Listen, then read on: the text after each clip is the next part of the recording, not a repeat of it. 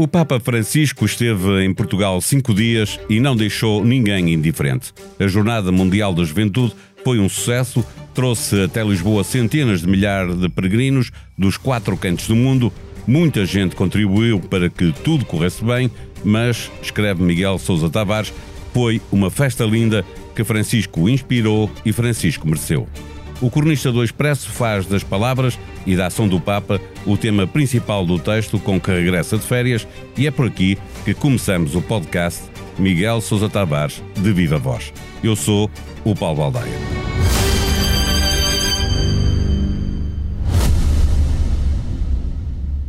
O Expresso faz 50 anos. Celebre connosco e torne-se assinante em expresso.pt. Viva Miguel! Viva Paulo, olá. Se o Papa Francisco é a única verdadeira voz de liderança, como escreve, mas como também diz, nos fóruns onde os grandes do mundo pensam o nosso futuro, o que diz este Papa não lhes merece a menor atenção, nem lhes causa o menor sobressalto, onde está a eficácia da sua liderança? Na capacidade de falar para todos os outros, para aqueles que não são poder? Sim, uh, deixar uma semente, e no caso de Lisboa, uma semente importante, porque é junto à juventude, que vai ser o poder amanhã, esperamos, desejamos e é natural. E essa semente talvez possa frutificar, eh, talvez possam crescer muitas pessoas adultas a partir desta juventude, capazes de fazerem as transformações que são necessárias naquilo que o Papa enfatizou que é o mais importante, que é solidariedade para com os que estão desprotegidos, a paz no mundo, atenção e a ação eh, em relação às alterações climáticas, enfim, os temas que sempre foram caros ao Papa, acrescentado um outro que eu espero que tenha eco na juventude, que é afastar-se das redes sociais, desligar o ecrã e virar-se para os outros, como disse o Papa. Eh, quando fala do, do Papa com esta, é uma dimensão mais religiosa ou uma dimensão mais humanista? Ele que toca a crentes e a não crentes, como refere? Não, é uma dimensão humanista e de líder mundial. Eu, eu, escrevo que o Papa, neste momento, é o único líder mundial inspirador. Uh, inspirador não apenas no seu discurso, mas na genuidade com que ele fala, Paulo. Se o Paulo reparar, uh, foram muitas as vezes em que o Papa se desviou do texto e falou, e falou espontaneamente, falou de improviso, porque ele, de facto, sabe muito bem o que é que quer dizer. A sua mensagem é muito clara, é muito direta, a sua linguagem é muito simples e a genuidade que ele transmite eh, eh, é um fator fundamental na mensagem que o Papa quer passar e por isso ele nem sequer precisa de um texto escrito porque ele sabe exatamente o que é que quer dizer e não precisa desorientar em função da audiência que tem pela frente. E essa é a grande força do Papa, por isso é que ele eh, fala para crentes e para não crentes e a sua mensagem de facto encontra eco junto de crentes e não crentes. Ele é um líder mundial, como foram no seu tempo outros líderes religiosos, como o Mahatma Gandhi, etc., que conseguiram também abrir caminho entre os crentes e não crentes pela dimensão da sua mensagem e pelo seu exemplo pessoal e humano, como é o caso deste Papa. Ele não deixa, de, eh, por isso, de ter, tendo essa dimensão eh, eh, maior, não deixa de ser um líder religioso. O Miguel também fala da diferença deste Papa em relação aos anteriores, e este é um Papa que é publicamente criticado por setores mais conservadores e tradicionalistas da Igreja. Está Francisco a ser capaz de mudar também a Igreja Católica, a trazê-la para o século XXI? Bom, isso é uma tarefa para dois mil anos, não é? Ele começou agora. Começou muito lentamente Francisco está a fazer uma transformação ao nível da Cúria. Eh, ele tem, tem, tem aceitado a resignação de variadíssimos cardeais e à medida que ele vai mudando a Cúria, ele vai substituindo por bispos e cardeais mais novos, e Portugal é disso um exemplo, já temos Américo Aguiar e, Tolent, e Dom Tolentino Mendonça, eh, que são cardeais muito mais novos, e isso vai ter repercussão necessariamente curto e a médio prazo na Igreja, nomeadamente no, no, em futuros concílios e em futuros eh, colégios eleitorais para a eleição de, de outro Papa que suceda a Francisco. São transformações muito lentas, mas aquilo que marca a dimensão deste Papa é que ele está para além de um líder religioso, ao contrário dos seus antecessores. Tanto o Papa Ratzinger como o Papa Wojtyla eram exclusivamente líderes da Igreja Católica e o seu mundo não passava além das fronteiras da Igreja Católica, onde uns gostavam deles, outros não gostavam deles, mas uh, eram papas muito fechados sobre a sua igreja e muito conservadores em relação a essa igreja, e portanto afastaram muitos uh, crentes da Igreja e, e, em relação aos não crentes, a sua mensagem nunca, nunca os atingiu como atinge este Papa. Agora, Francisco é muito contestado e, basta ver o que já consta nas redes sociais dos meios católicos portugueses em relação ao Papa. Este Papa não tem nada a ver com o, o tradicionalismo da Igreja Católica Portuguesa, não só a nível do clero, mas a nível também dos leigos da Igreja Católica Portuguesa, que são normalmente muito conservadores e muito retrógrados. É, é, o Miguel estava a referir o facto do Papa estar a nomear novos cardeais, é uma, é uma tradição de todos os Papas irem tentando, tentando influenciar o futuro, no momento em que eles já não estiverem cá. Há neste momento já mais cardeais fora da Europa do que cardeais europeus. Está confiante que a Igreja, que é importante, obviamente, no, no, no, no plano mundial, que será capaz de ser outra Igreja a partir de Francisco? Eu acho que o futuro da Igreja está fora da Europa, necessariamente. Está, eh, basta pensar na América Latina, basta pensar num país tão grande como o Brasil, onde a Igreja Católica perdeu nas últimas décadas imenso, imenso espaço em relação a, aos evangélicos, e vimos agora na Jornada Mundial da Juventude em Lisboa como havia tantos católicos que vieram do Brasil, eu nem sabia que havia tantos católicos capazes de apanhar o avião, que é caro para vir do Brasil assistir a isto, mas havia, e quando vamos ao Brasil parece quase que a Igreja Católica desapareceu, e portanto o futuro da Igreja está necessariamente na América Latina, em África, menos na Ásia, mas mesmo assim está com certeza fora da Europa, fora do, do da Europa e da América do Norte, eh, onde a Igreja pode crescer, onde pode atrair mais fiéis e a sua palavra pode ser mais importante, é de facto, não direi o terceiro mundo, não, não são tudo países do terceiro mundo, mas fora do centro político ocidental, chamemos-lhe assim. Em relação à organização da Jornada Mundial da Juventude, o Miguel acha merecedora de um grande aplauso pela forma como decorreu. Para lá do sucesso coletivo, notou aproveitamentos políticos nesta jornada, parte de Marcelo, Carlos Moedas, mesmo os partidos da oposição ou o próprio governo? Bom, no início, eu, como escrevo, tive, tive medo, sobretudo, que, que Marcelo julgasse que, que ele era a terceira parte das jornadas. Ele esteve lá sempre, não é? Onde havia é, Papa, havia Marcelo, não é? É verdade, no princípio eu achei que, sobretudo a certa altura, há uma imagem que eu retive que me fez quase arrepiar, porque havia um trono, um, um cadeirão, que era quase um trono para o Papa, e havia um exatamente igual onde estava Marcelo. E aquilo fez-me fez lembrar as visitas do Papa à África, onde os chefes de Estado africanos gostam de se pôr em pé de igualdade com o Papa e também têm dois tronos, um para o Papa e outro para eles. Marcelo ali parecia quase um chefe de Estado africano. Depois, eu acho que ele arrepiou o caminho, Marcelo, uh, Moedas esteve sempre presente, mas acho que Costa, o governo e Marcelo arrepiaram o caminho, felizmente perceberam que eles não eram a terceira parte na festa, que aquilo, aquela festa só tinha duas partes, que era facto dos peregrinos e o Papa. E, e, mesmo assim não notou em, eh, eh, no Presidente da Câmara de Lisboa uma tentativa de mostrar que, que, tinha razão quando disse que valia a pena todos os gastos que, que se fizessem para que fosse um sucesso esta, esta Jornada Mundial da Juventude? Ó oh Paulo, eu para dizer a verdade, eu também não segui as 472 Exato, horas. A televisão teve muito isso, não é? E por outro lado, Carlos Moedas, isto não, não, não, é, enfim, eu espero que ele não se zangue com isto, ele é muito pequeno, portanto também não aparecia com grande destaque nas transmissões. E não focavam tanto como focava o Marcelo ou o, o, António Costa.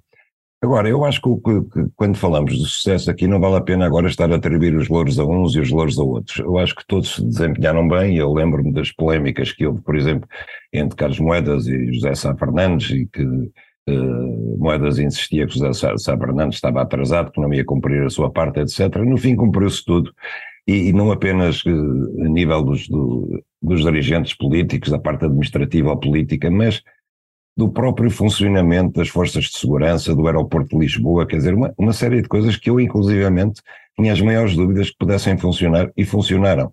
Eu acho que aí também, não sei se estarei a exagerar, mas há a mão do Papa, porque ele gerou um tamanho entusiasmo que toda a gente acabou por se sentir mobilizada, uma espécie de mobilização coletiva, uma vontade de todos de que tudo corresse da melhor forma possível. E quando nós pensamos, eu não sei se teve um milhão e meio de pessoas, se teve um milhão de pessoas em Lisboa, mas pensar que não houve uma única morte, que não houve um único acidente grave, que não houve um único distúrbio sério, sério durante cinco dias, é absolutamente notável. Eh, e, de facto, o mérito tem que se dividir pelos que organizaram, pelos que controlaram a festa e pelos que participaram na festa. Num dos pontos do, do seu texto, aponta ao Presidente da República, por causa do veto ao decreto-lei do Governo sobre as progressões dos professores.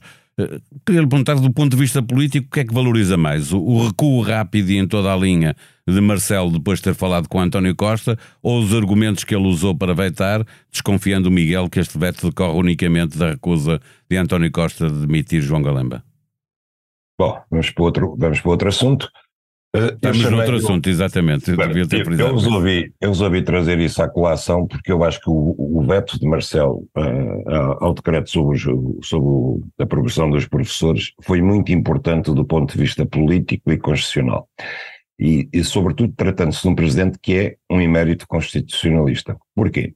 Porque eu acho que os fundamentos que ele evocou são todos absolutamente deslocados e refletem, de facto, uma um, um ressabiamento que Marcelo ainda não conseguiu largar pelo facto de António Costa não ter demitido o ministro João Galamba quando houve aquele incidente no gabinete do ministro, o qual eu insisto, o ministro não teve a menor culpa nem a menor responsabilidade, porque eh, nenhum membro do governo, nenhum político está, está, está, está imune a que haja um membro do seu gabinete que se porte mal se o ministro não é responsável por isso. Aliás, eu recordo que Marcelo Rebelo de Sousa teve entre, entre o seu gabinete, teve um, um, um diretor do Museu da República que recentemente foi condenado a oito anos de cadeia porque roubava o Museu da Presidência da República. E Marcelo, que fez aquele discurso quando pediu que João Galamba fosse demitido, deu a galheta a António Costa, dizendo que os políticos devem ser responsáveis por aqueles que estão subordinados a si e que devem assumir as consequências porque quem nomeia também é responsável. E nessa altura, Marcelo não disse uma palavra aos portugueses, não fez um pedido de desculpas, não disse nada. Olha, eu lamento, tinha ao meu serviço alguém que era suposto guardar o Museu da Presidência da República, que afinal, mancomunado com um cúmplice, roubava o Museu da Presidência da República e vendia as peças lá fora. Tanto que foi condenado. Isto passou-se com um assessor do Presidente da República. Não era bem um assessor, era um membro do gabinete da Presidência. E pronto, acontece. Eu acho que também não passa pela cabeça de ninguém dizer que Marcelo era responsável por isto, não é? O mesmo se passou, em meu entender, com o ministro João Galamba. E, portanto, Marcelo, desde aí, está numa, numa cruzada de picardias com o governo que o leva a ele, que é constitucionalista, a vetar um decreto do governo com o argumento de que governar é fazer escolhas. E, em sua opinião, o governo devia ter escolhido privilegiar os professores e os médicos pelo que perderam durante a Troika. Ora, aqui o principal nem é saber se Marcelo tem razão ou não e se o governo devia privilegiar este setor em relação aos outros. O principal é, como o próprio Marcelo diz, governar é escolher. Mas quem escolhe é o governo, não é o presidente. Porque quem tem que governar e que escolher é o governo. O presidente preside, que é uma coisa diferente. E, portanto, quando ele próprio diz governar é escolher, ele está-se a contradizer porque ele está a assumir, a querer assumir um poder que não lhe cabe. E é nesse aspecto que eu acho que este veto foi absolutamente lastimável.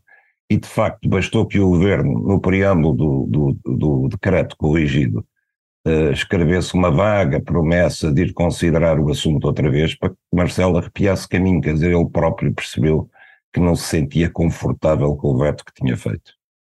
Eh, eh, vamos agora para a parte final da, da, conversa, eh, para o improviso. Na Jornada Mundial da Juventude, já depois do Presidente ter vetado um diploma do governo e ter recuado à mesma velocidade com que o governo fez a alteração, uh, o país não deixou de ter incêndios. Mas agora já há espaço noticioso para acontecimentos sem ligação direta à jornada, como o aumento das temperaturas e o, os ventos que também aumentaram, e aumentou com isso muito o risco de incêndio.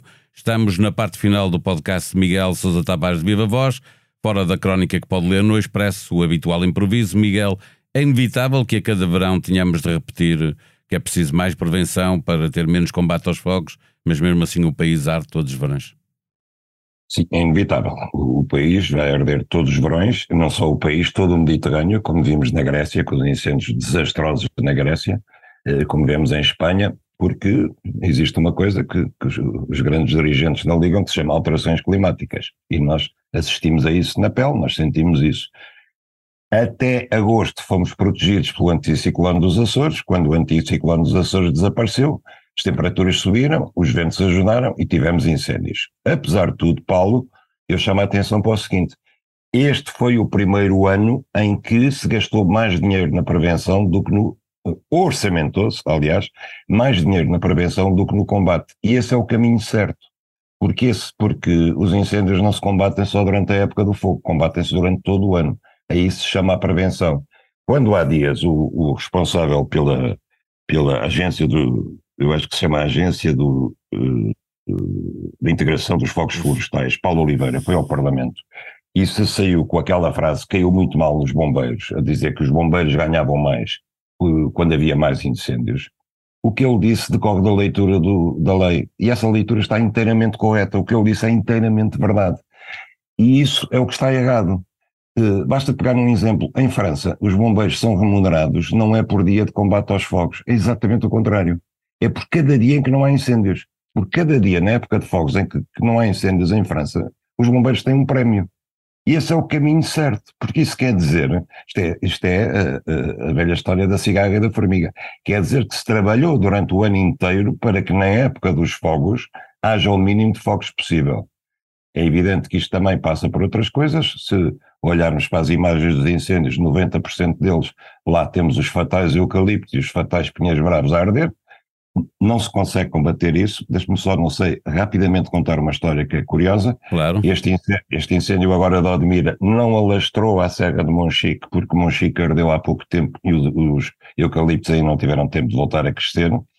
Mas, eh, se não tinha ardido outra vez, a Câmara de Monchique tem agora um projeto, finalmente, aquela, aquela gente acordou, percebeu que não pode viver de 8 em 8 anos, tem ali um incêndio, está, está cheio de eucaliptos, e tem um projeto que é o seguinte: eles financiam os particulares que têm ali terrenos para que eles arranquem os eucaliptos e, no lugar dos eucaliptos, plantem sobreiros, por exemplo, que é uma árvore altamente resistente ao fogo, plantem azinheiras e plantem medronheiros. O que é que se está a passar? Há verbas que constam do PRR para isso, há vontade camarária, há vontade de proprietários. O que é que falta? Falta mão de obra, faltam tratoristas, faltam pessoas que queiram trabalhar para fazer esta obra como falta em todo o sul, em todo o Algarve. Ora, os nepaleses não sabem conduzir tratores, não sabem apanhar frutos vermelhos, não sabem apanhar azeitona, mas não sabem conduzir tratores. E esse é um problema extra que o país tem e que, neste caso concreto, por exemplo, impede que a Serra de Monchique possa ser eh, tratada e possa retornar aquilo que era há uns 50 anos atrás. Miguel, voltamos a encontrar-nos daqui a uma semana. Uh, boa semana para ti. Uh, Miguel Sousa Tavares, de Viva Voz. Obrigado, Paulo.